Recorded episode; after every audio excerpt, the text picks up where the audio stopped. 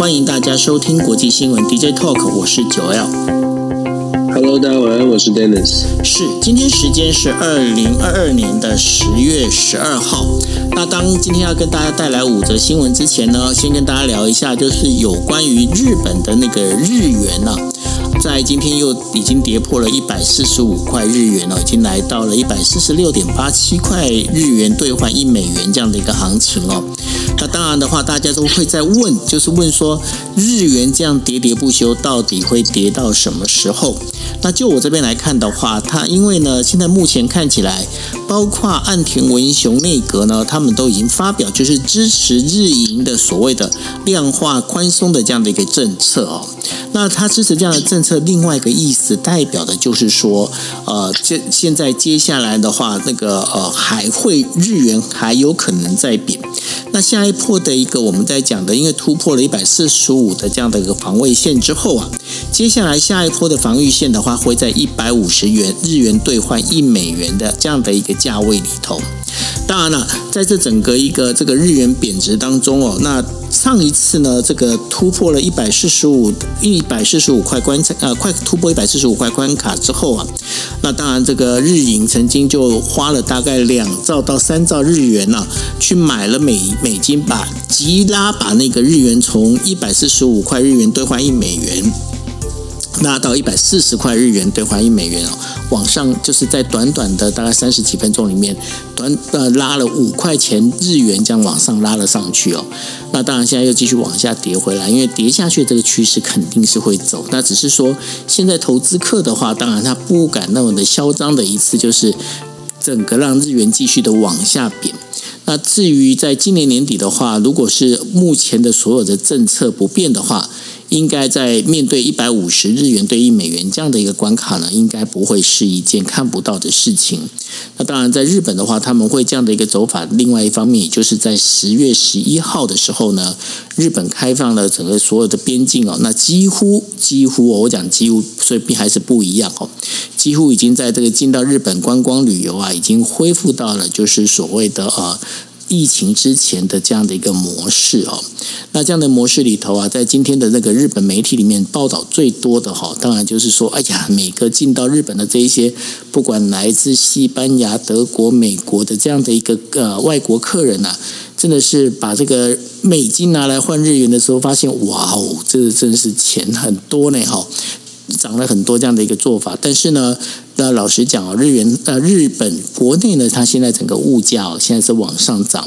那呃，目前虽然说现在维持大概通膨大概是百分之二，那未来的话很可能会朝向百分之三哦。那这样的一个做法里头，其实最大的、最受伤最重的，应该是等于说他们的高龄者。为什么呢？因为高龄者领年金嘛。那领年金过去哦，日本在呃还没有到零利率的时候啊，那个年金放在银行里头啊，可以生利息。那一年里面生的利息，甚至你今天摆进去之后，你这个一年里面利息有个两百万的这样的日元，都都算是经常可以看得到的哦。那只要就是这些老人们呢，他们只要把本金放在里头呢，就靠利息过日子，大概就可以了。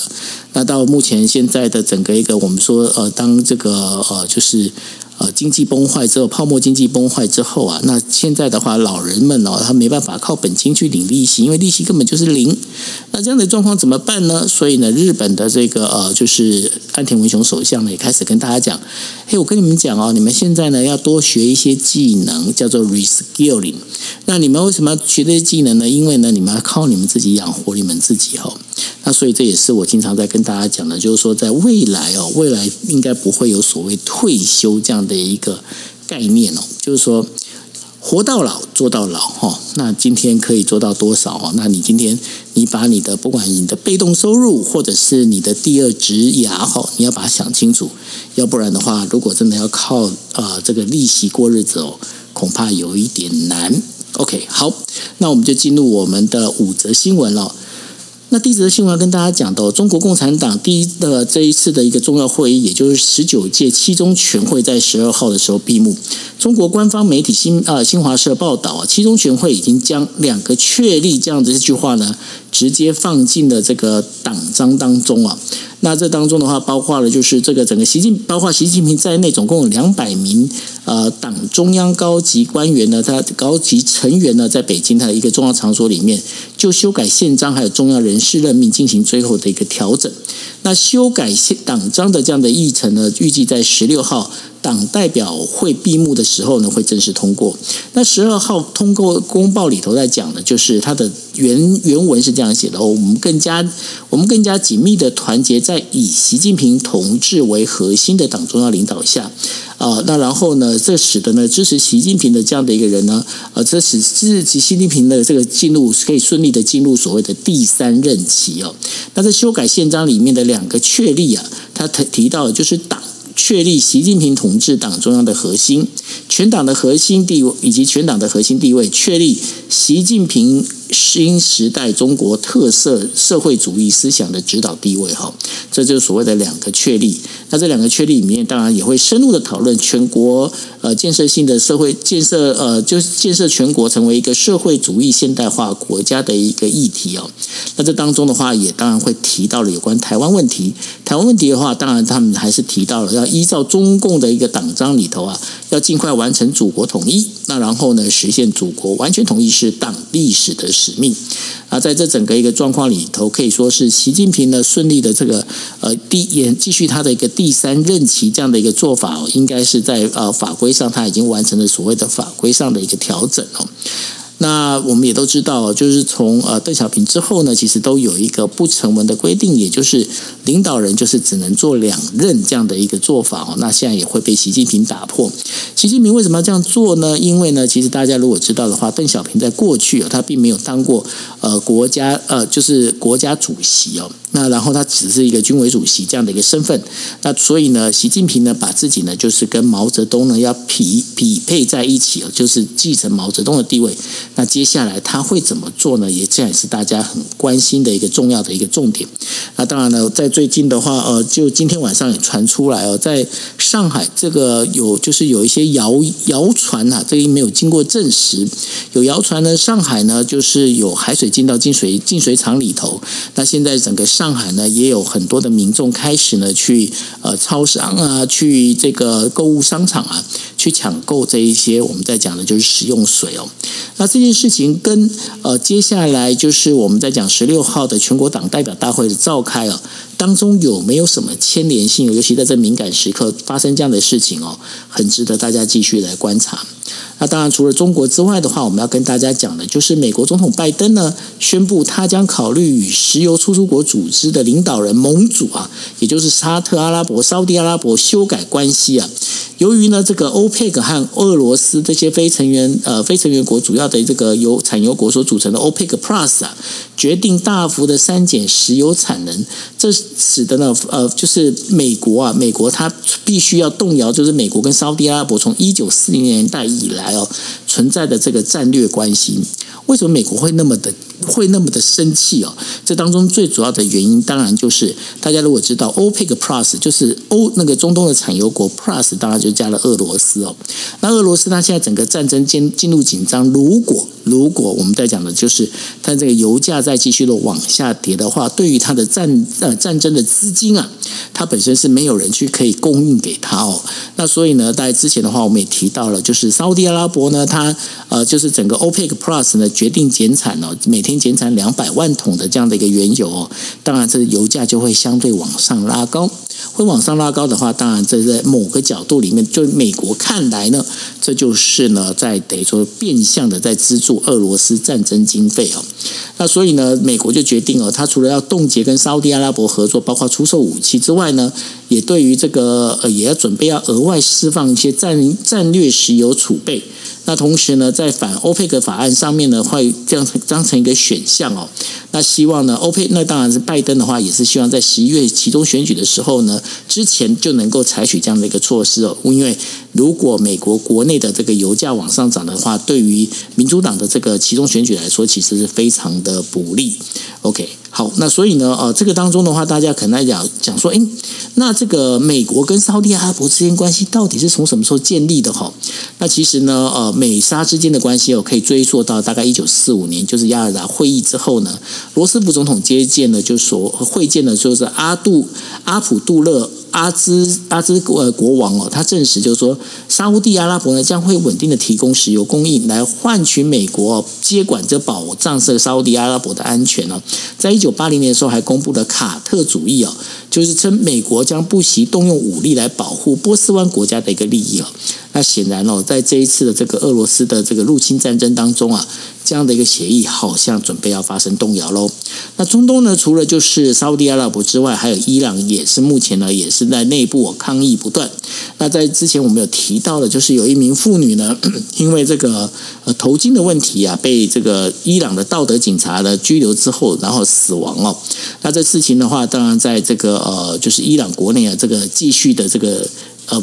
也越演越烈啊，尤其是在这一个我们在讲社群平台上头啊，甚至有很多人呢已经开始就是销毁这个最高领袖阿尔图拉阿拉呃哈梅尼亚。的这个呃海报哦，还然后同同时还高喊说要独裁者去死哦，那感觉上这整个一个状况呢，伊朗这内部的状况越来越不稳定哦。那越不稳定的一个状况之下，会不会对于整个我们在讲的呃整个中东以及国际局势会发生任何的一个问题哦？这也是值得观察。那在昨天的话，我们也跟大家提到了，就是呃这个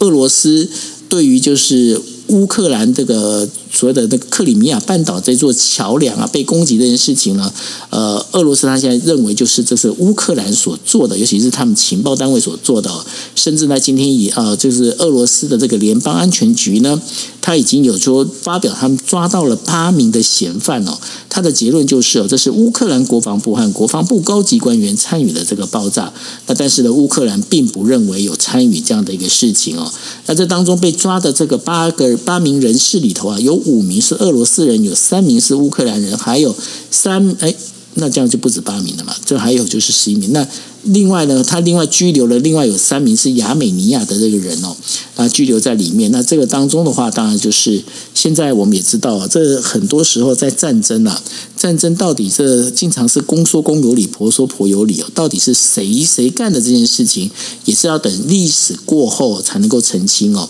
那所以呢，接下来到底这是谁做的？那然后接下来目的是什么？尤其是我们就知道最近也是蛮奇妙的。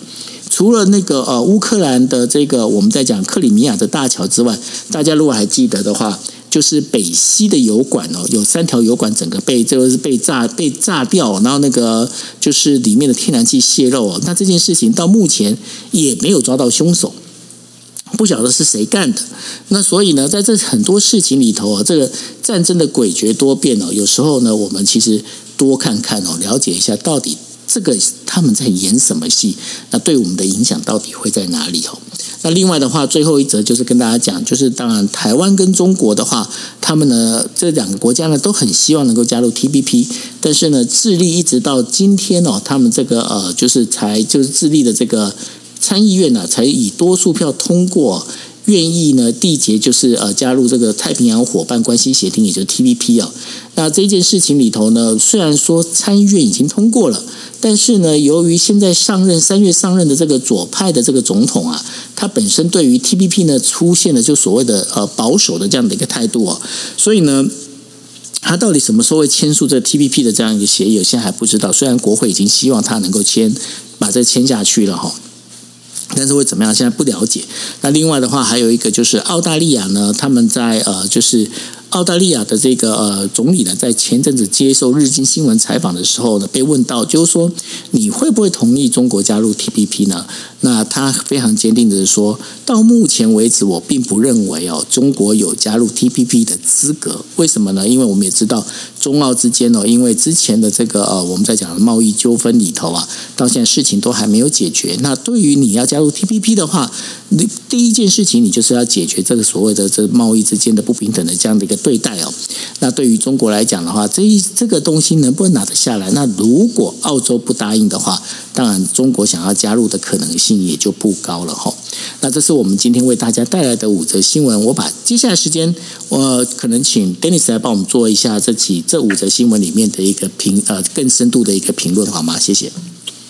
好好，我感谢。就基本基本上，我们选择的题目啊，都是真的是全全球化。我们从 从这个亚洲、中国、中国大陆这边，然后讲到沙乌美沙之间的关系，然后又提到了伊朗啊，然后谈到乌尔的战事，然后最后又绕回来到南美洲的智利。其实真的就是我们要凸显出来的，就是国际新闻哦，这个世界啊，真的是完全的联动，而且牵一发动全身。过去可能大家没有特别想象到，智利发生的这些事情跟我们有什么关系？智利的国会通过了 TPP，又跟我们有会造成什么样的影响？其实还真的有。今天跟大家来做一些分享。首先从这个七中全会闭幕，七中全会基本上是十九大七中全会，基本上就是代表了十九大的这个这这五年，这五年的政治责任，这五年的政治的表现告一个段落，要进入到二十大。那我们看到七中全会闭幕，刚刚九二已经讲到了很多的重点哦，所谓的这个呃。他的这个公报当中有提呃有两两两个呃两个维护四个四个自信，这些都是呃基本上没有改变的部分。那我们在过去。应该是说，过去这十年来，从二零一二年以来到现在，应该大家都有用同样的感觉，或者全世界都已经慢慢感觉到，习近平他的这个权力是越抓越稳，越抓越牢，甚至是到到了一个蛮让人担心的地步。很多的学者专家都在分析，中国现在也许还没有到所谓的专制独裁政权，完全的这种专制独裁政权，但是看起来这个路线呢，发展的方向好像是往前走哦。因为从一呃十九大的七中全会。他所公布的这个公告，有一点点像是过去这种真的是红色中国、四色中国，尤其是这个毛泽东时代这种抓得很紧，一一人领导，一人之下，万万就是一人决定了全部的感觉，这种领巩固领导中心。所以两个确立啊，在这次的公报当中，然后还特呃有决定性的意义。这两个确立呢，基本上就告诉大家说，哎，我们要呃两个维护。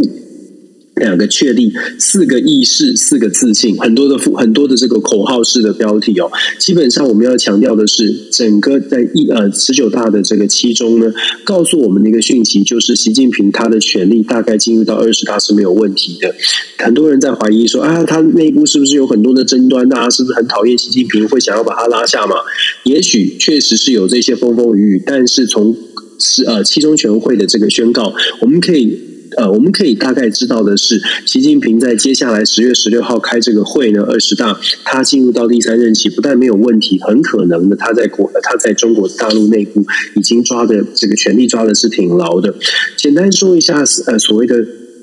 这个呃四个四个自信哦，我觉得四个自信跟两个维护呢是。凸显出来，从十八大，也就是二零二二零一二年习近平上台到现在，整个中国呃共产党内部，至少在领导圈子里面，对于习近平的这个习核心的概念越来越确立，而且他透过了这种反贪啦，各种的动作，让他的这个权力抓得越来越牢。四个自信呢，社会主社会主义道路的自信，理论的自信，制度的自信，在习近平在呃习近平自己在十九大又加入了一个叫做文化自信。这个跟他所提出来的所谓的习思想，或者是中国特色的社会主义道路是有是有这个相辅相成的。基本上，他要强调的是中国人要站起来了，已经要中国人要站起来，中国已经很大了，已经不再是沉睡的中国，已经不再像过去要韬光养晦。习近平要带领中国翻身。当然，就是因为这样的一个想法，所以让西方国家开始越来越担心中国所谓的中国特色的大国外交到底是什么样的意思。看起来，我们。看到的，光在我们在台湾感受到的这种战狼外交，确实就很有压迫感哦。跟跟过去习近平上上任之前，二零一二年之前，两岸之间的关系以及世界对于中国的态度，其实真的出现出现蛮大的蛮蛮大的差差别。关键就在于习近平他对于整个中国的未来的想象，跟过去是很不一样的。我刚刚说了，韬光养晦的时期。在习近平眼中已经过去了，跟他的背景、跟他的从政经验有点关系。现在看起来，他越来越走向毛泽东的路线了。当然，这对全世界并不是一个好事。可是，我们也必须面对现实。既然现实如此，如何来应应他？如何来面对它，恐怕才是台湾以及所有的全全世界要去面对的。除了除了这个讨厌或者是责备或者是抱怨之外，到底如何来应应现在觉现在的现在这个样子的这个共中国共产党？我觉得这个是全世界的挑战。那你也可以看到他在思想上面所谓的习思想，所谓的两个维护，这两个维护啊，你可以再次的突再次凸显说，现在习近平可能在权力上面抓的非常的紧。他的这两个维护是维护习习近平总书记是党中央的核心，第二个维护是维护党中央的权威跟集中统一领导。你看这两个句子加起来，基本上就是代表着全全中国就是要听习近平，习近平是唯一要就是唯一有资格向号发号施令的人哦。这两个维护加上我刚刚说的这四个自信，它是有一整套完整的理论的，这就是所谓的基本上就建构了所谓的习思想。为什么大家会这么担心一个这个中国会变成走会走向这个样子，然后为会会造成这么大的威胁？因为中国现在是全球第二大的经济体，它在全球的军事实力上绝对是排名呃排名名列前茅的。在这样的情况之下，我们跟之前跟大家分享过，就是对于全世界来说，或者是我们从非常美国的这个角度来看。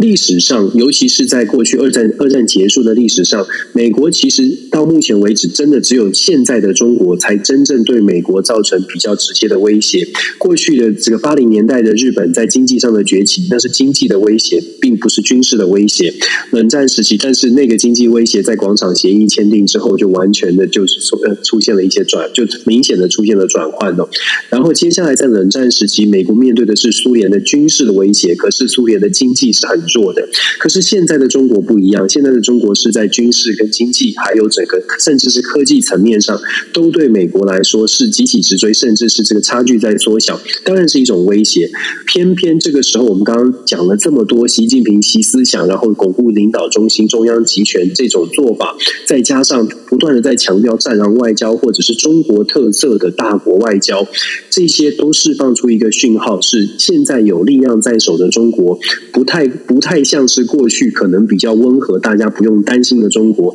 相对的来说，现在要比较，现在大家应该要特别的注意，中国到底要呃，到底想要在在这个世界上扮演什么样的角色哦？那至少习近平传出来的这个讯号，看起来并不是特别，看起来不是特别温和。当然。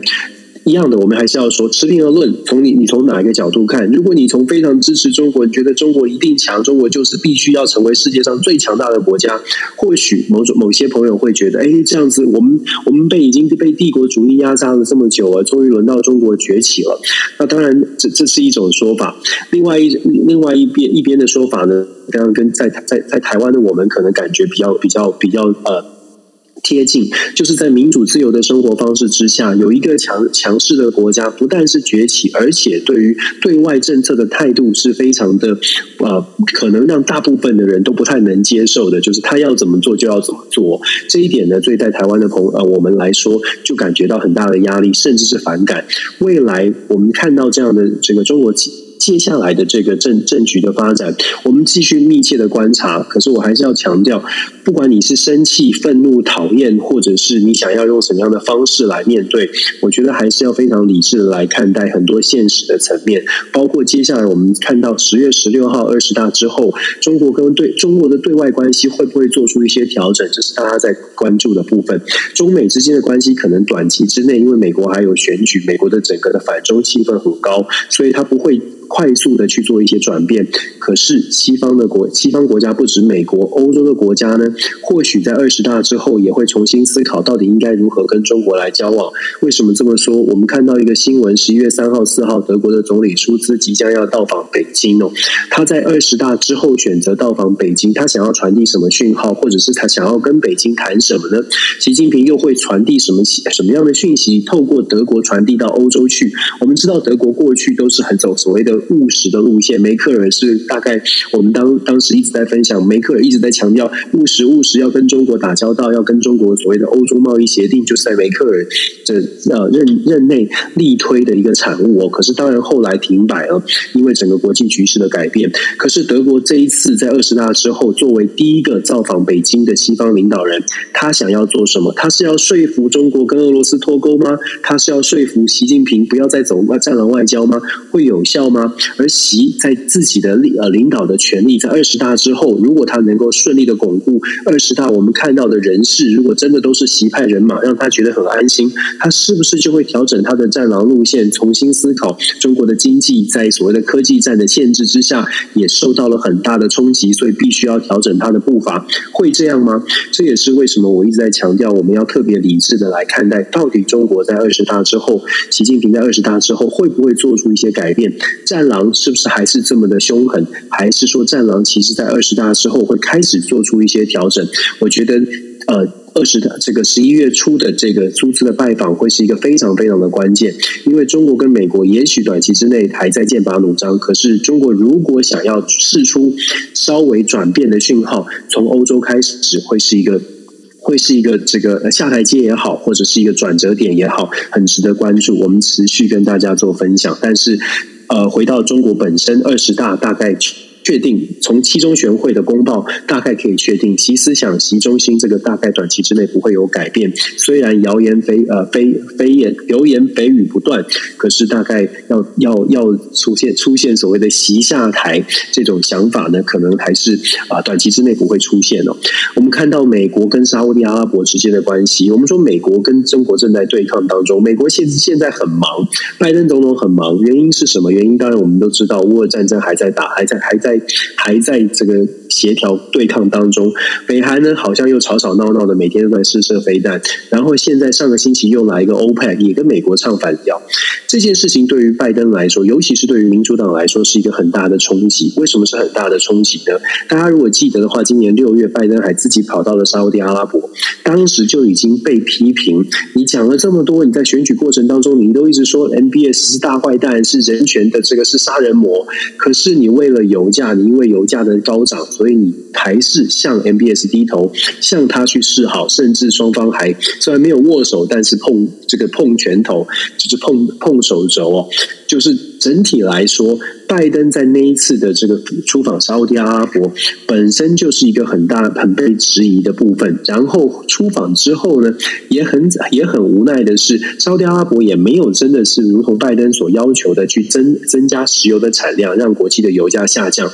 相反的，有点像是打脸的，象征性的减少一点点。现在呢，几个月之后，其实这个欧佩国家更是进一步的大量的减产。很显然的，就是就是想要要让国际油价能够往。上升，那当然这跟拜登的期待就是恰恰是相反的。所以我们看到，不只是欧佩国家做出这样的宣告，宣告之后，不只是拜登说他很失望，美国白宫也发出了发言人也正式的讲讲到说，因为欧佩克这样的减产，所以白宫定调欧佩克的这个做法呢是跟俄罗斯站在一起，因为油价的上升对俄罗斯是有利的。所以这样这样的定调之后，你可以想象的是，美国的民主党他想要传递的讯号是我不能弱，如果我不谴责。的话，拜登一路呃，这从六月份去拜访，然后被打脸，然后现在又再被打脸，会被打的脸很肿。因为美国国内的油价就因为它的减产，已经开始在出现一些调整了。就在这两天吧，我前天加油是二点八五一 gallon，今天是二点九九一 gallon 了。这是两天之内的油价的上上升，已经出现了一些明显的变化。大家要知道，油价跟民生物资是有关系的。当你物价上涨的时候，不关注政治的人，人当他感觉到他的荷包的钱，荷包的钱变薄了，他会，他不除了抱怨自己赚的少之外，很少人会这样说了。大部分的人会说，就是总统，就是你，就是你搞的，就是你没办法处理国际问题哦。在世界的民主国家，大概都是。执政执政党都必须要盖瓜承受所谓的经济上面的一些转呃经济上面一些冲击。那拜登现在当然也遇到这个状况，欧佩国家减产造成的造成的这个经济上面的一些波动呢，民主党必须要做出更强势的回应，否则的话对他们的其中选举是有影响的。所以你看到白宫做出强硬的发言，民主党的参议院的重要的重量级的议呃这个这个外外委会的主席们 Mendes 也出面强强调说，美国必须要。重新思考跟沙地阿拉伯之间的关系。刚刚九二有说过，美国跟沙地阿拉伯有长远的关系。那现在呢，美国说要重新思考，基本上还是从军购军援的角色，是不是要持续军购，是不是要持续给提供沙地阿拉伯武器？这一点呢，我们要现在我们再放在现在这个时空背景来来呃下面来思考的话，可能就会发现，坦白说，沙特阿拉伯现在是不是还是全然的依赖美国？美国的武器、美国的军事实力可以给阿沙特阿拉伯的援助，是不是真的像过去一样的不可替代？过去或许在一超多强的体系当中，真的只有美国可以提供武器、可以提供军事援助。可是现在我们知道，现在这个体系不一样，美国自己的资源是有限的。美国要处理俄俄罗斯乌克兰的战争，美国要处理朝鲜半岛，美国要担心中国在亚洲地区的这个扩张，中南海还有台海。那如何再拨出更多的资源来到中东地区来处理所谓的沙特阿拉伯的需求？不管是真的是卖武器也罢，或者是真的是呃驻军到那个这个沙特阿拉伯周边也好，基本上沙特阿拉伯也会盘算：你可以做到吗？你能做到吗？你的武器，我们之前跟大家讲过，你的武器一大堆就送到乌克兰去了。你的、你的、你的武器储备还要送到台湾，你还要送到这个亚洲的国家，还要处理呃朝鲜半岛。现在美国的海军的这个航空母舰到底剩下几艘可以跑，几多少的船舰是可以调动的？沙特阿拉伯看得非常的清楚，所以在。面对美国提出要重新思考跟沙特阿拉伯之间的关系的时候，这种讯号如果在以前，沙特阿拉伯可能会觉得，哎呦，糟糕了，老大哥不高兴了。可是现在的沙特阿拉伯恐怕心心中的想法会不太一样哦，他会觉得美国你给给可以给我的东西有限，我现在自己手上有的也不错，然后我又跟已经跟中东地区的这些国家，尤其是以色列，沙特阿拉伯跟以色列已经破冰了。我们知道以色列的军事实力也是蛮。强的整个中东地区呢，在过去，尤其是在所谓的阿富汗撤军之后，中东地区在过去 DJ 套我们分享过很多次哦。中东地区最新的一些变化，看起来越来越像是中东地区的国家觉得，我们靠我们自己，透过各种的会议，土耳其带头的各种会议，各种破冰的外交的外交的这个互动，事实上已经传递出来很明显的讯号，是美国的影响力在这个。地方是逐渐的在往下走，这跟美国自己能够提出多少的资源，当然有直接的关系。所以在现在的这个时候呢，那美国的拜登总统在讲说，我们要重新考虑跟沙特阿拉伯之间的关系，甚至要说是要很强势的说，可能将来就不给你军售，不给你军援了。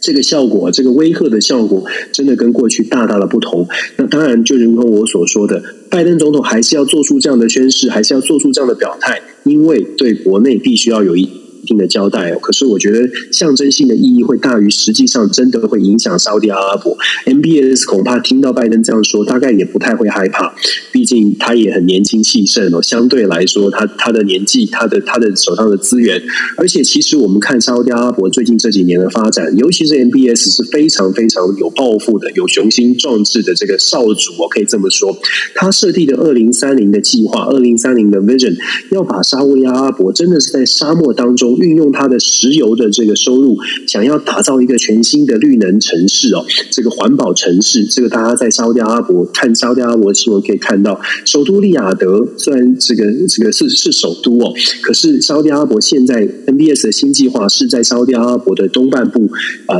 呃东半部没错，西半部抱歉西半部呢创建一个忘记这个城市的名字创创。平地生出一个完全用全新的这个绿能打造出来的一个城市，它的这个。计划呢是数啊，应该是上兆和数百亿上兆美金非常大的这个金金额，所以 MBS 在欧欧佩克减产的时候，事实上沙特阿拉伯有特别强调，如果按照现在的油价，如果不去做减产，油价不上升，沙特阿拉伯没有办法达到他们所需要的收入，没有办法有这个收入，就没有办法支持他的二零三零计划。那当然，大家相不相信了？如果有些朋友说啊，你就是为了要支持俄俄罗斯，你可能就不相信沙特阿拉伯说的，我必须要透。透过提高石油的收入来打造我的新城市，但是相反的，他的说法有没有一定的道理？他说我必须要这些收入才能够让我的二零三零愿景能够实现。基本上就看我们相不相信。不过，对于整个美沙之间的关系，如同我们所说的，美国现在喊的声音，美国现在提出来的这些威胁，说是要重新审、重新检查美沙之间的关系，我个人会觉得，沙特阿拉伯恐怕不会这么害怕，不会这么害怕，除非美国真的能够联动的整个中东地区，像是以色列，像是其他的地方的国，中东地区沙特阿拉伯周边的国家，又通通的想说，哦，我们都跟美国站在一起，沙特阿拉伯，你要你要重新思考。好，在这样的状况之下，也许对沙特阿拉伯的威胁比较大一些。不过现在哦，包括以色列，包括整个中东地区，像是伊朗啊，大家的问题都很多。有没有办法真的就说我们靠着美国，或或者是觉得呃，我们必须要跟美国走在一起？这点是可可能呃，整体来评估的话，就会发现真的呃。拜拜登总统的这个强力的言辞呢，它能够产生的效果相当相相对来说是有限的。伊朗的部分，这里打岔一下，这里打岔一下，那个呃，刚刚 Dennis 所提到的那个叫做新未来城，叫做。N E O M 就是 Nemo，那然后呢，它在沙地阿拉伯西北部塔布克省的一个规划的一个城市，它被规划成是一个智慧城市和旅游城市。那面积的话，大概是有两万六千五百平方公里。那它是沿着呢红海的海岸延伸，大概有六四百六十公里左右的这样的一个呃海岸线哦。那目前的话，预计是在二零二五年之前能够完成。那现在目前投入的大概是有五千亿美金的这样的一个资金在里头。好，补充说明。感谢感谢，没错，就说这尼，所以他叫 Nemo，这大家可以去查哦。因为我有稍微看一下，他们甚至政府有提出一些动画，然后还有一些 YouTube 的影片介绍，真的是挺惊人的。这也是为什么大家会说 MBS 是一个非常有雄心抱负的这个这个这个少主哦，因为他这个计划是真的用石油。我们说有人以前说什么以核养绿，他们是以以石化能源以石化能源的收入来养绿哦。所以我觉得这个沙特阿拉伯现在这个他们的。这个论述就说，我需要去减产，我需要这个收入，那就看大家相不相信。那确实他有这个计划，这也是真实的部分。那我们继续再谈说，说伊朗的部分呢？伊朗其实我们之前，我们之前好像前，你看，你看国际政治是很有趣，大家一直都在带。我们之前 DJ 后一直在一直都在追踪，就说核协议到底要谈到哪里去？我们讲了好长一段时间，然后没有人在谈核协议了，根本没有空理核协议这件事。核协议就就这样，就就这样先先搁置了。伊朗自己有问。题，美国也遇到了很多的国际的挑战，所以核协议现在基本本上是放在一边。那放在一边不是不会谈，而是伊朗现在遇到的状况是，伊朗本身呢国内有很多的抗议。那当然，我们刚刚有分享过，就有分享过，这个抗议主要是来自于宗教，主要是来自于对于妇女的这个妇女女权的问题。现在的抗议已经变成伊朗全境的抗议，而且越演越烈。那西方国家呢，或者是外部的国家，现在也开始对于伊朗做进行一些制裁的动。动作对于美国来说，或者对于西方国家来说，我们刚刚讲核协议之前，其实有刚跟大家稍微提到，在抗议刚开始的时候，我们就提到了伊朗自己本身的这些混乱，让。参与核协议的其他的对谈方会希望让子弹再飞一下，因为当伊朗国内的混乱必须要去用更多的资源去解决的时候，伊朗可能就必须重新思考它的对外关系，到底是不是还是要坚持要强势，还是必须要稍微的放软，赶快的解决解决能解决一项是一项。以目前伊朗内部的这种混乱纷争的状况来看呢？姑且不论他会不会想到核协议啊，呃，基本上他现在国内能不能够平平乱都是一个问题。假设伊朗真的能够稍微的这个混乱的状况平息下来的话，我觉得伊朗在接下来如果要谈核协议或者是对外的关系，恐怕也不得不不得不稍微的稍微的调整他的这个强强硬的强硬的态度哦。所以这是伊朗伊朗现在的这个状况呢，还在混乱当中。可是我们已经可以看到外在的压力已经开始投入到伊朗。的内部，这一点是呃很明显的部分。那当然也会影响到整个中东的局势。那俄罗斯跟智利这两个话题，我们很快的谈一下哦。俄罗斯关于炸桥，或者是关于整个整个的乌俄的战争呢，到底现在发展的情况，我们持续跟大家做分享，持续追踪。可是目前看起来，就如同我们昨天才提到的，目前看起来呢，双方在军事上面都会采取更强的行动，因为战争需要快快一点结束。过去我们说长期抗战，好像是双方有一个都都觉得长期抗战就长期抗战吧。可是现在出现一些变化，为什么出现变化？呢？最主要的原因是因为我们我们都在讲说，乌克兰这场战争，如果乌克兰想要继续打下去，或者是想要把目标设定成为收复全境，它会需要非常非常多的澳元从背后一。源源不绝的来供应，可是现在我们发现，西方国家是不是能够持续的供应，能够供应的多长，能够供应的多强？其实乌克兰自己也没有信心。乌克兰能够做的，泽伦斯基能够做的，就是发动比较大的攻势，让西方国家看见乌克兰的决心，而且也把这个攻势呢，有点像是让呃引起俄罗斯的大规模的反弹，大规模的这个大大规模的这个。这个呃，这个呃，军事的反制哦，透过这样的冲突，让全世界再次的去重视到现在乌俄战争的这个残酷的状况，然后去争取到支持。我们可以看到，泽伦斯基在这两天开始呼吁，呼吁 G7，呼吁世世界上的其他国家，不只是帮伊朗，呃，不只是帮乌克兰，也帮助乌克兰在观观察，像是白俄罗斯到底有没有进一步跟俄罗斯这个和联手的这些行动，呼吁全世界一起来，一起来呃关注这个。这个战事哦，那当然这是他的策略。一方面是当然是反攻，持续在反攻，可是强化了这些反攻的攻势，是真的是希望西方国家不要忘记他们给的资源要持续哦。那。还是要说，为什么为什么这个泽伦斯基感受到压力呢？其实经济的状况，我们一直在讲说，经济的压力对于民主国家来说，这是没有办法避免的。任何民选的领袖，他都没有办法回过来，回过头来告诉民众说，我们来帮助其他的国家，不要担心成本，我们就无限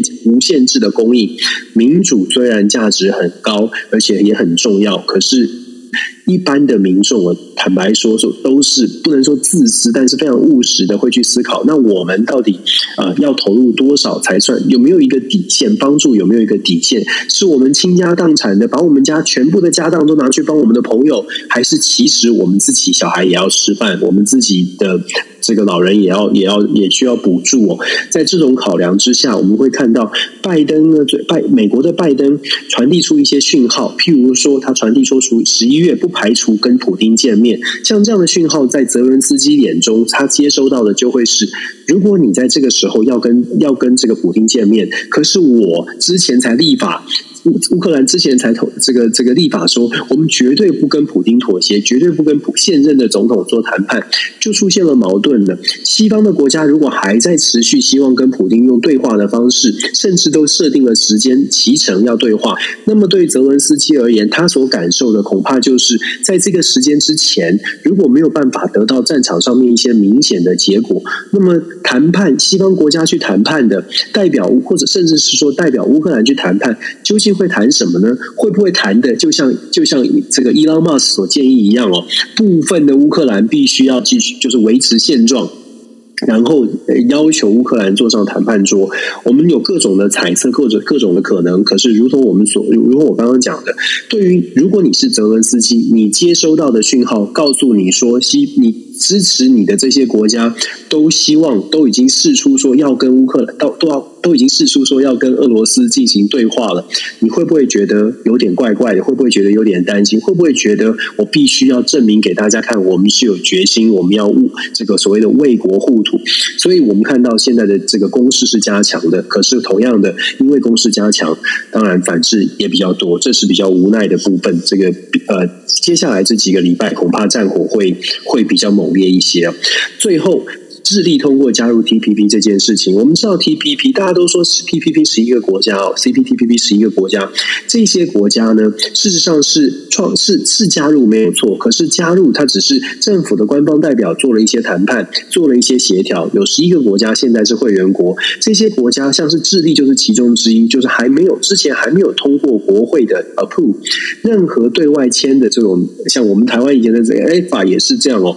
都需要拿回自己的本国，就是政府单位去签订条合约，或者是任何的贸易协定，都需要拿回本国的国会通过民意机关的认可。那今天呢是智呃，今天的新闻是智利的国会通过了这样的通过了这样的一个决定哦，所以智利可以说是在国会的认可之下呢，正式加入了这个呃 T P P 的这个组织。正式加入之后会有什么样的影响呢？事实上。果我们看哦，就说 T P P 现在对台湾来说最关键的就是我们有我们也申请了，然后中国大陆也申请加入了，所以大家都在讲说，那关键在于说加入 T P P 的这些国家，加入 C P T P 的这些国家，对于中国大陆加入跟对于台湾加入，到底各自抱抱持的什么样的态度？我们之前已经听到了很多国家做出表态，那么智利对于两两两岸这这个两个两个加入的这个中国大陆跟台湾加入有什么样的态度呢？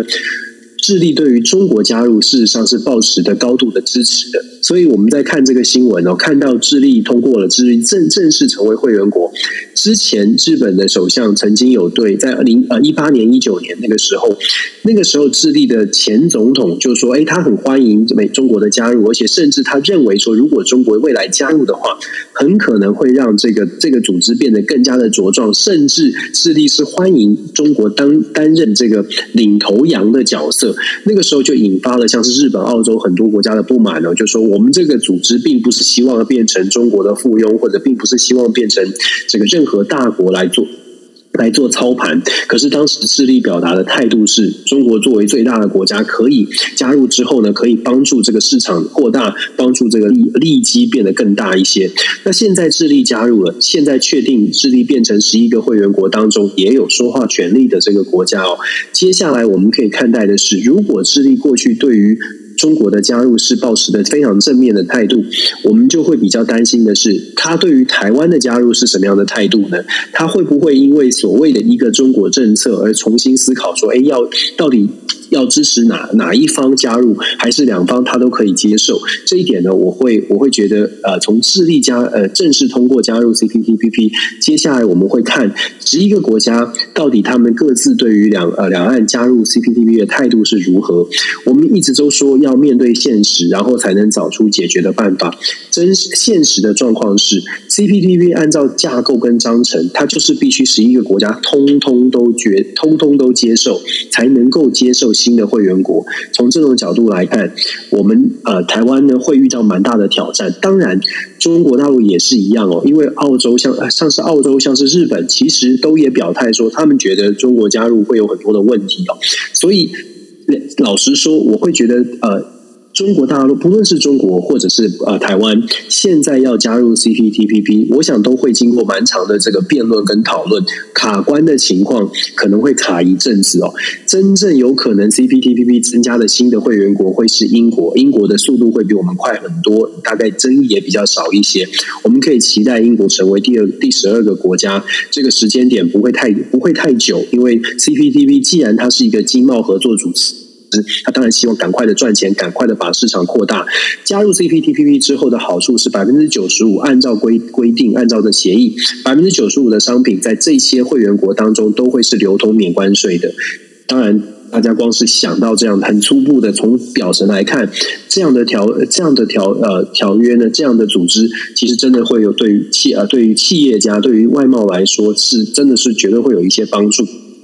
所以我们说台湾很想加入，可是国际的政治的现实会可能会让我们受到一些阻碍。对中国大陆也是如此哦。台湾面对这个现实，可能要想怎么样用别的方式更有智慧的。也许没有办法加入大组织，我们之前说过了。也许没有办法大加入大组织，可是各个急迫的可能性，或者是各项单项产业急迫的可能性，还是存在的。这点就要用智慧了。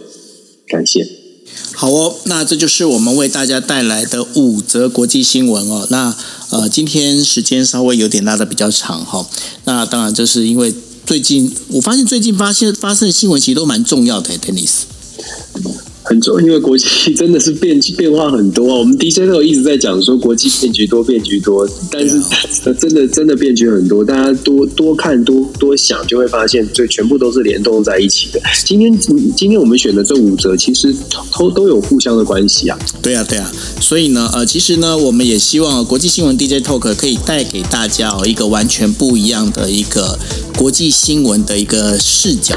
那当然了，还是我们必须强调的，这是我们在跟大家谈我们的观点。那也希望大家在看完之后、听完之后呢，你们可以再去把这个背景资料再查一下哈。比方说像刚刚提到的，不管是新未来城也好，或者是中共的这个七中全会所所发言的这些做的结论也好哦，